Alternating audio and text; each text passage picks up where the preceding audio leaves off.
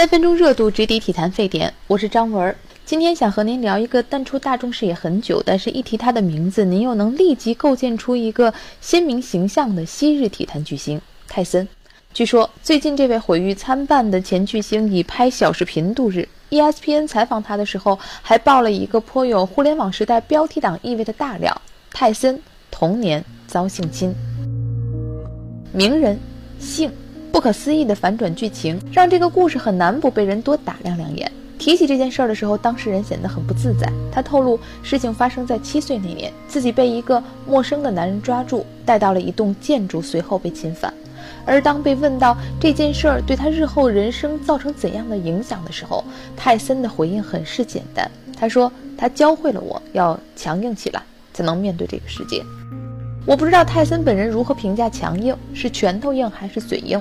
在那次不堪回首的往事过去后十多年，二十岁的泰森旋风般的拿下了 WBC、WBA、IBF 重量级冠军，成为了当时三大金腰带的最年轻获得者。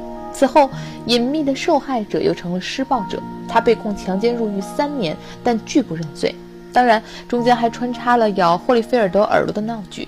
不管怎样，他鲁莽的活到了现在。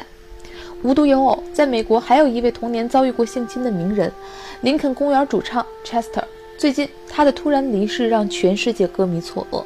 也是七岁那年，Chester 被一个成年男性殴打并性侵，长达六年的时间。这期间，他没有向任何人说，假装平淡的过完了自己的童年。后来，Chester 遇到了摇滚，就如同泰森遇到了体育，他们都找到了发泄的出口。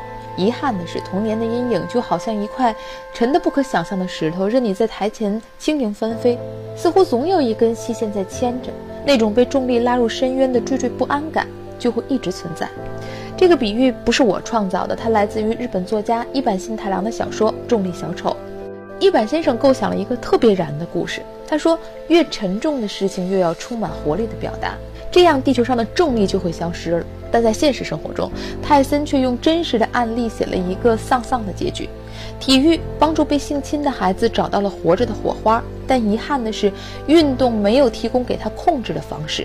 心中的火花变成了火焰，火焰最后变成了火灾。如果我们把体育史里留名的那些伟大的运动员一字排开，他们就会自动列成两队：童年幸福组和绝地反击组。前者性格温和，后者爱憎分明。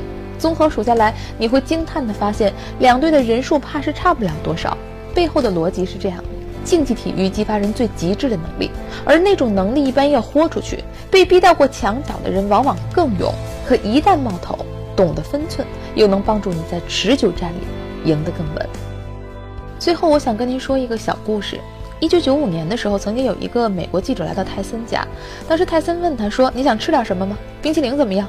被拒绝之后，拳王竟然表现得非常失望。他当时刚刚过了二十九岁生日，家里还有好多鲜花和气球，这些东西都是来自他名人朋友的，比如说像霍特尼休斯顿、大鲨鱼奥尼尔等等。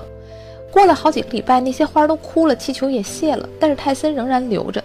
他用含含混混的小男孩似的声音告诉记者说。